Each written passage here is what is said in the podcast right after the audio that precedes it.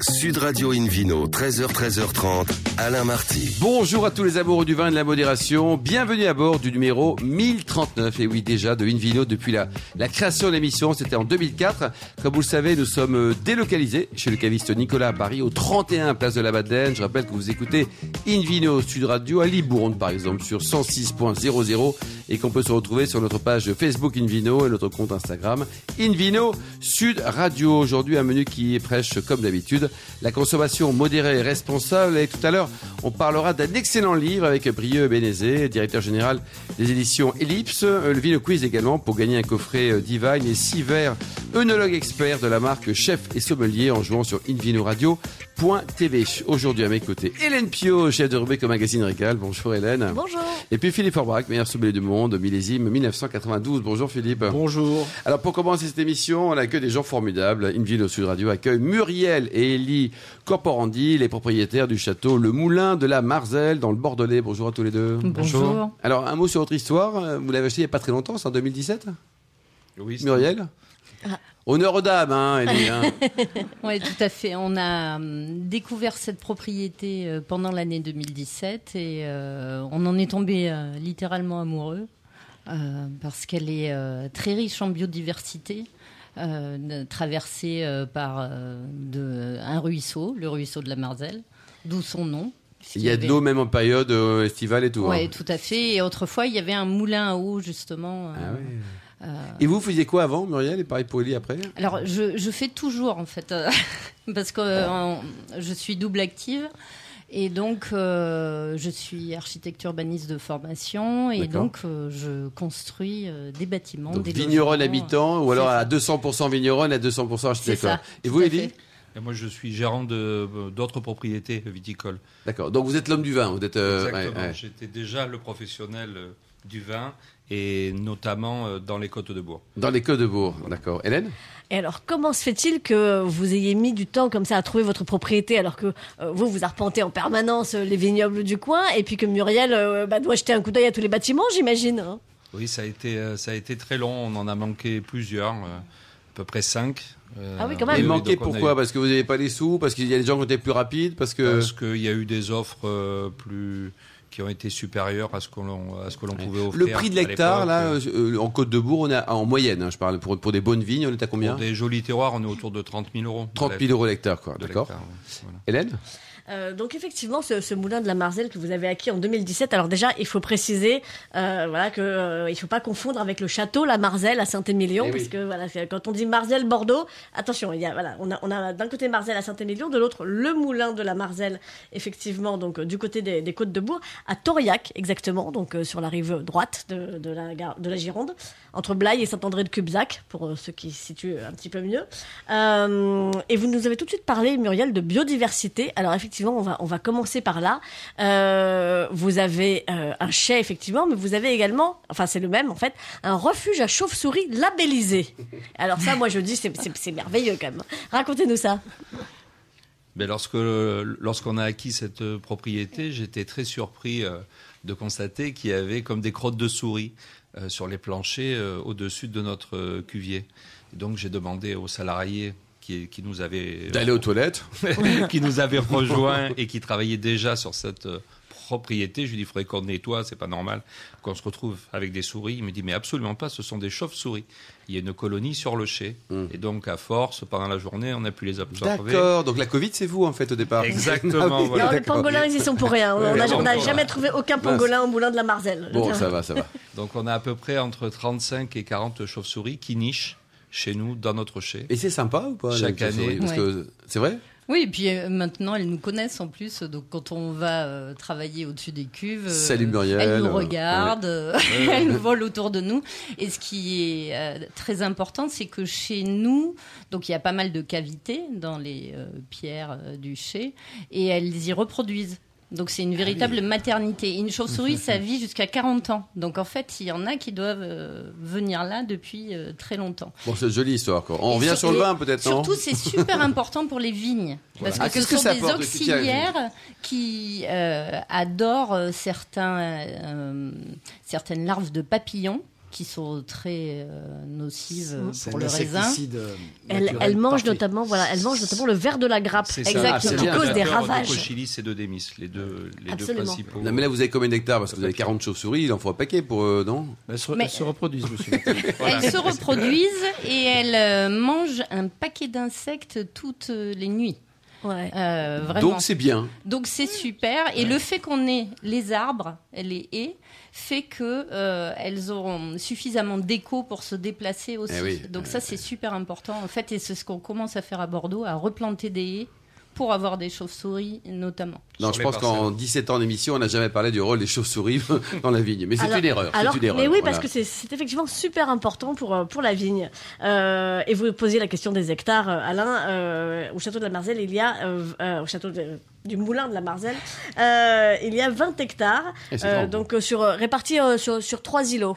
Sur trois îlots, oui, avec, euh, avec des sols un petit peu différents, ce qui permet de pouvoir euh, travailler ensuite euh, de manière intéressante sur les assemblages. Vous êtes combien à bosser? Parce qu'il il faut- il y a quand même beaucoup d'hectares. Hein, c'est On grand. est quatre. Quatre. 4. Quatre. D'accord. Plus les vendanges, je suppose. euh, oui. Voilà, voilà. Pendant les vendanges, on est, on est aidé. On fait des vendanges à thème, donc on a toujours un peu des, un peu des clients qui viennent avec nous. Ah, vous faites des bosser les clients. Ils Ah achètent oui, vos oui, bouteilles en plus oui, ils bossent. pour- dans votre restaurant, le bistrot du sommelier à Paris, Philippe, faites la même chose. Oui, oui. Vos clients, ils viennent et après Voilà. ils payent l'addition. C'est bien ça, ils préparent la bouffe là, non Mais en même temps, ils consomment un peu. C'est vrai. Alors les quatre, on va, on va citer les, les, les autres. Alors donc bon, vous deux, et puis Et ensuite, euh, avec moi, j'ai Jean-Michel, donc qui était un employé qui était déjà présent euh, sur la propriété. Avant 2017. Exactement. Et euh, Cédric, un autre gars qui travaille sur, sur les autres propriétés de l'autre groupe dont je suis gérant, D'accord, très bien. qui est venu euh, me rejoindre à, à mi-temps. À mi-temps. Ah, donc ça, ça, c'est c'est effectivement un, un minimum pour, euh, pour les 20 hectares. Est-ce qu'un jour, euh, Jean viendra éventuellement s'occuper euh, euh, de la viticulture avec vous et, et- et François euh, fera euh, la cuisine à côté? Euh, On parle de vos fils. c'est un souhait, voilà, c'est un, c'est un souhait. Jean a repris des études euh, sur la viticulture. Il a 20 Donc, ans, c'est ça? Il a 20 ans, il travaille déjà avec moi. Euh, c'est un super tractoriste, il est surtout passionné de tout ce qui est mécanique, mais il, dé- il déguste très bien aussi. Et François, lui, est passionné de cuisine, il voudra en faire son métier. C'est génial. Donc on vient d'acquérir un, un- un petit bâtiment supplémentaire où on pourra sans doute si... Créer un si resto? Le- Exactement. Créer le- Super. du moins un resto temporaire pour nos animations. Éphémère ou peut-être pour l'été. Chouette. Bon, on arrive sur le vin. Il est comment votre vin là? Qu'est-ce que vous avez comme cépage là sur les 20 hectares? Alors sur les 20 hectares, on a une dominante de Merlot. On a à peu près 70% de Merlot. J'ai aussi des Cabernets francs, à peu près 15%, et euh, du Cabernet Sauvignon. Et je viens de replanter cette année des Malbec. Des qui est Malbec. le Un cépage- hectare de Malbec, c'est ça Voilà, c'est ça. Qui est un cépage emblématique sur les Et vous de pas les rosés et les blancs ou... Je fais un petit peu de rosé avec du Cabernet Sauvignon. Ouais. Alors moi, je voudrais souligner le prix euh, vraiment hyper abordable de ces vins qui sont excellents. Ils ont été remarqués par beaucoup de nos confrères. Euh, et et, et, euh, bah, Côte de Bourg en général, de toute façon, ça fait partie Oui. des, des- des super bons rapports qualité-prix euh, à Bordeaux. Donc, euh, bah, alors je, je vous encourage pas à monter les prix quand je dis ça. Attention, euh, que je me fasse pas engueuler par les clients l'année prochaine. De oui, c'est devenu plus cher. Vous aviez dit que c'était un bon rapport qualité-prix. Non, je suis pour rien. Euh, mais par exemple, voilà le. euh, le, le tour, euh, Tour Camillac, par exemple, ou le, ou le Moulin de la Marzelle, à combien est-ce qu'on peut les toucher? Euh, le Tour Camillac démarre à 7 euros la Mhm. bouteille. Et le Moulin d'Amarzel, qui est un élevage long en barrique, euh, est vendu aux particuliers à 12 euros. Ouais, c'est pas cher. ça, Philippe, on va- Ouais, c'est vrai que c'est très on accessible. pense Bordeaux, on pense au grand vin, c'est bien, c'est une chance aussi peut-être pour la région, mais on la trouve euh, des super rapports qualité-prix aussi. hein. Non, mais euh, on parle, on parle de- des grands vins et des grands prix parce que parce que c'est l'image forte. Mais Locomotive si, on prend la totalité de la production bordelaise, la majorité des vins sont à moins de 10 euros. Donc il faut quand même en avoir conscience. Et, euh, et dans des belles appellations, parce que franchement, les, les vins de- du secteur de Bourg, comme de Blaye voisin, comme de Fronsac à côté, comme les Lalande, euh, bon, un peu différemment, mais les, les Francs, etc., ce sont des vins issus de, de- à la fois de terroirs historiques, de, de, de vignes euh, super intéressantes et de, et de rapports qualité-prix euh, imbattables. Et euh, voilà, il, faut, il faut le dire parce que c'est c'est pas l'image que dégage Bordeaux. Bien sûr. Et niveau gastronomie, par exemple, euh, qu'est-ce que vous avez comme millésime à la vente en ce moment? 18, euh, 18. 19 et 20 sur la 20 méthodes de nature. En 2000 peut-être quand même. Donc, Philippe, qu'est-ce qu'on peut imaginer comme type de, de plat avec ces, ces vins relativement jeunes Oui, même si, bah, euh, 18, 10. 18 un millésime euh, un peu solaire, euh, donc, qui est- qui est assez intéressante dans sa gourmandise. C'est plus compliqué à goûter aujourd'hui des 19 ou, ou des, ou, des, ou des 2020. Euh, mais les, les 18 mis en carafe, servis euh, pour calmer un peu l'ardeur de, de- de la générosité autour de 16-17 degrés maximum. Ça va super bien avec euh, le- la plupart des plats, une belle viande Mm. grillée, une belle terrine, euh, et même pourquoi pas, parce que c'est vrai que les, les merlots, peut-être sur la première cuvée, qui est, qui est effectivement plus accessible en goût, sur des poissons. Faites des, des poissons avec une lie de, de, de, de- de vin, euh, rouget, euh, les vins, ou rouget avec des betteraves, par exemple. Beau droit.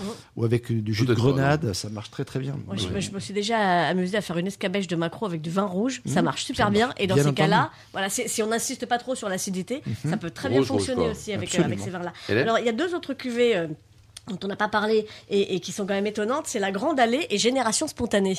Oui, alors la Grande Allée, c'est parce que c'est le, un souhait, c'est une cuvée que j'ai créée pour, pour mon épouse. Parce qu'elle trouvait Oh. que j'avais toujours euh, des vins avec des élevages un peu plus compliqués, que- qui étaient passés avec une partie en ba- barrique. Elle voulait vraiment retrouver le côté euh, fruité euh, sur le raisin. Donc elle m'a dit, je voudrais que tu me fasses un vin qui ne voit jamais de bois. Donc du coup, j'ai travaillé... Vous êtes heureuse, Muriel? Voilà, j'ai travaillé... Très heureuse. et, et- et nos clients aussi, en fait. Ça, c'est Euh, et chouette. notamment là, pendant cette période estivale, euh, c'est un vin qui est euh, très facile à Il y boire. a du monde Ouais, qui est passé au, Ouais. au caveau là, il y, a, il y a un mois quand ça s'est terminé, là, au juillet-août. Il y a beaucoup de monde qui est venu me voir. Ah, alors, euh, pas à Toriac, mais sur deux caves euh, qu'on a reprises cet été euh, sur la côte atlantique, Ah sur oui. Soulac et Andernos. Et vous vendez que vos vins dans la cave Exactement. Exactement. Ah. Et elles sont pérennes, ces caves, parce qu'effectivement, j'ai vu l'ouverture des caves. Je me demandais si elles allaient durer Alors, ou si c'était euh, juste pour l'été. Euh, sur Soulac, c'est uniquement pour l'été, Ouais. et ce sera euh, chaque été euh, comme Mhm. ça, pour les deux mois. Et euh, sur Andernos, euh, c'est à l'année. C'est Bon, à l'année. Et on y trouvera donc Génération Spontanée, sur laquelle on va dire un tout petit mot parce que l'émission se termine.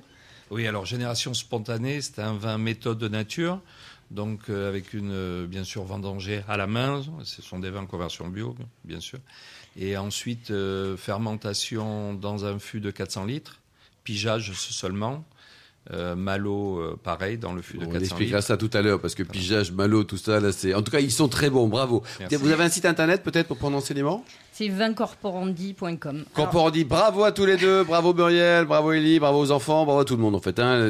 On passe une petite pause et puis après on se retrouve Merci. pour le Vide Quiz pour gagner un coffret Divine et puis six verres œnologue expert de la marque Chef et Sommelier.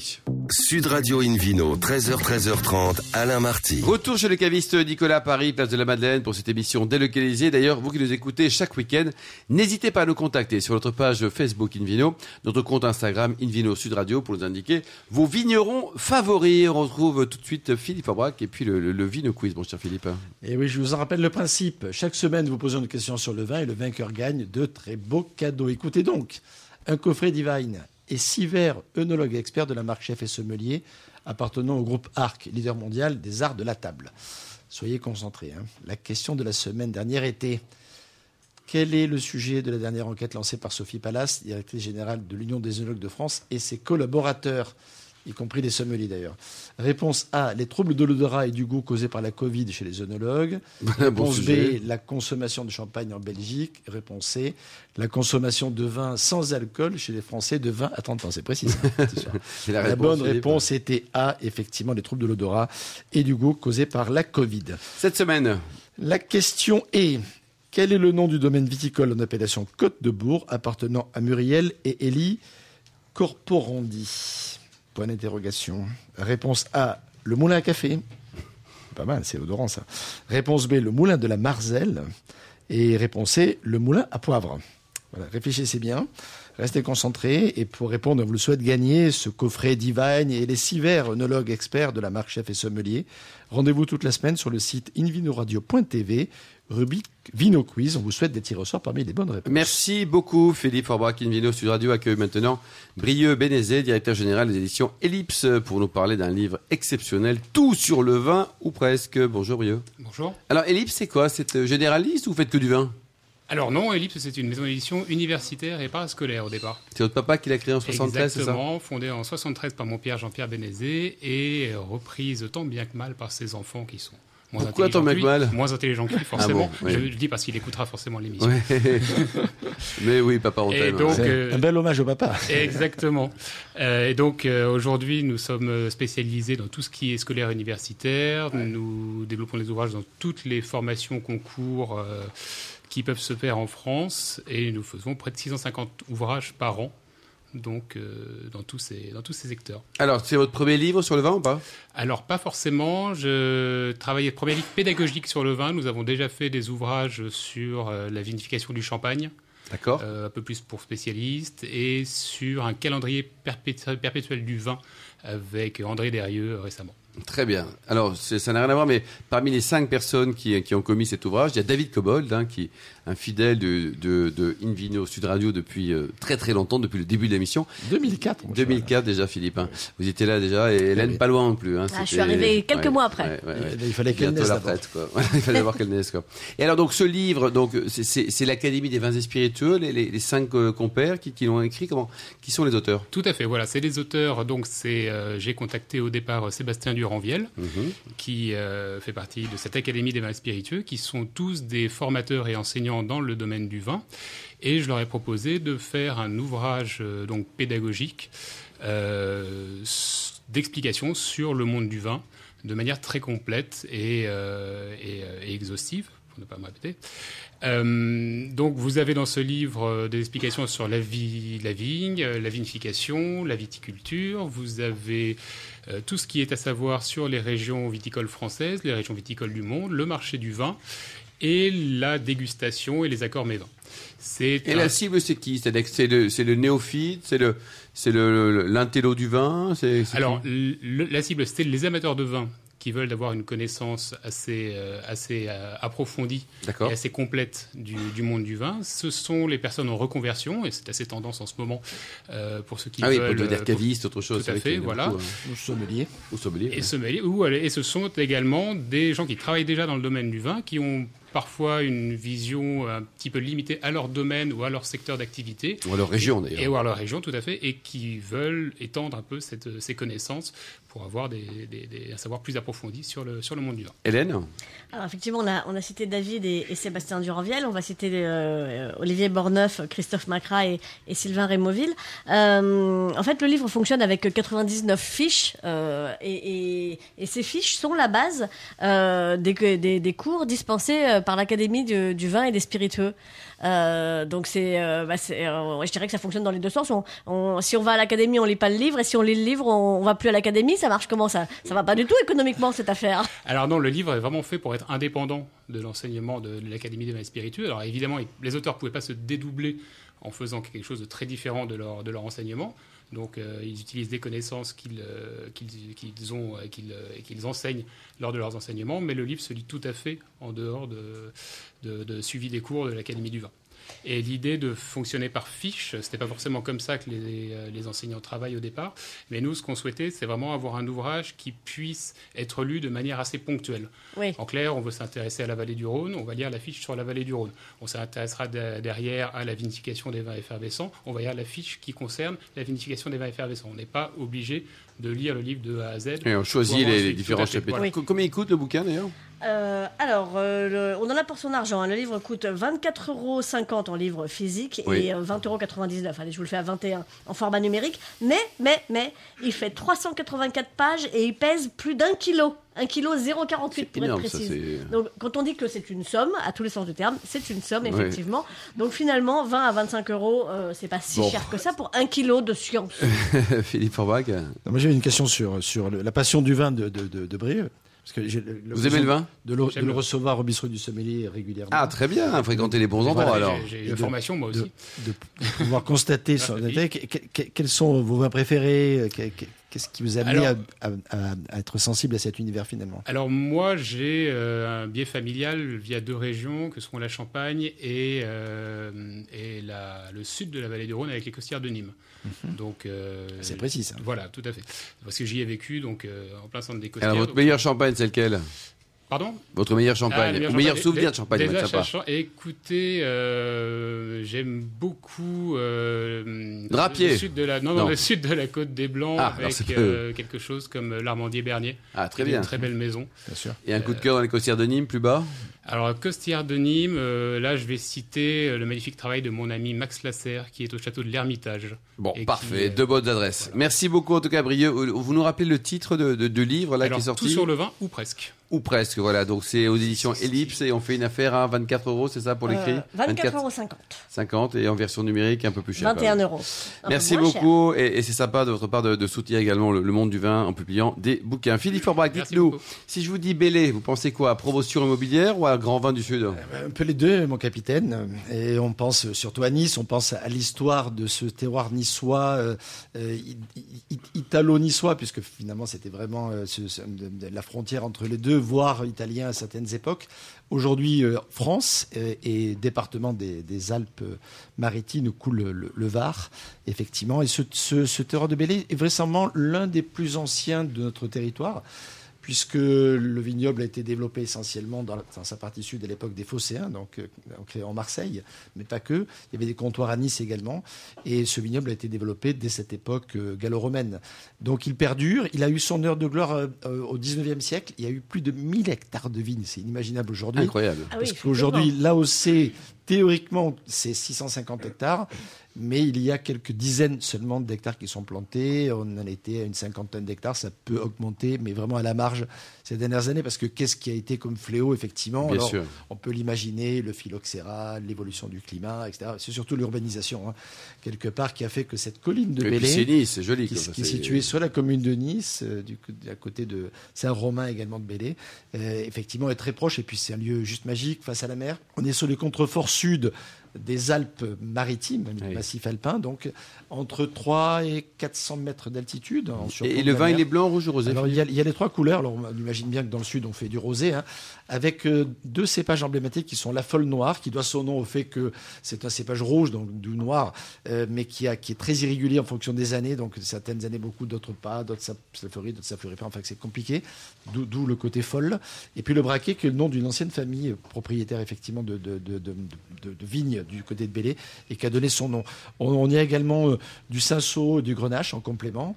On y fait des rosés donc intéressants, on y fait des rouges qui sont pertinents, franchement, avec des très belles capacités de garde, euh, des rouges épicés, des rouges de- marqués par les, fru- les fruits noirs également, avec même quelques notes de, de- de fleurs assez concentrées, et des blancs qui sont pas mal. Il y a, il y a, il y a un vrai potentiel pour les blancs Oui.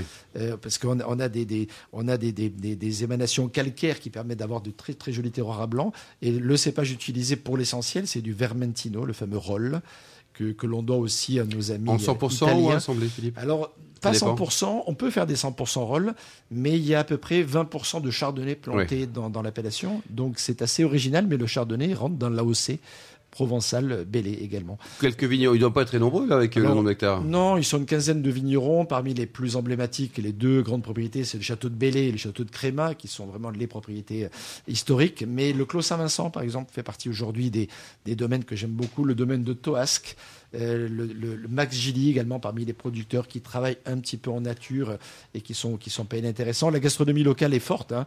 Alors, il n'y a pas que la bagna cauda, la pissaladière, euh, la pizza, etc. On- on- Il y a de très jolis euh, bancs de poissons, et Dieu sait si, avec des poissons de roche, par exemple, bon, la ça. bouillabaisse, entre autres, mais pas que. hein, la- la- Combien ça coûte une bonne bouteille de, de alors, euh, voilà, les prix sont variables, mais euh, le, le ticket d'entrée est autour quand même d'une quinzaine d'euros. Hein. C'est déjà, déjà un prix euh, Mhm. raisonnable. Et puis les, les belles cuvées peuvent atteindre le double. Donc c'est voilà, ça vient de, de- entre 15 et 30 euros.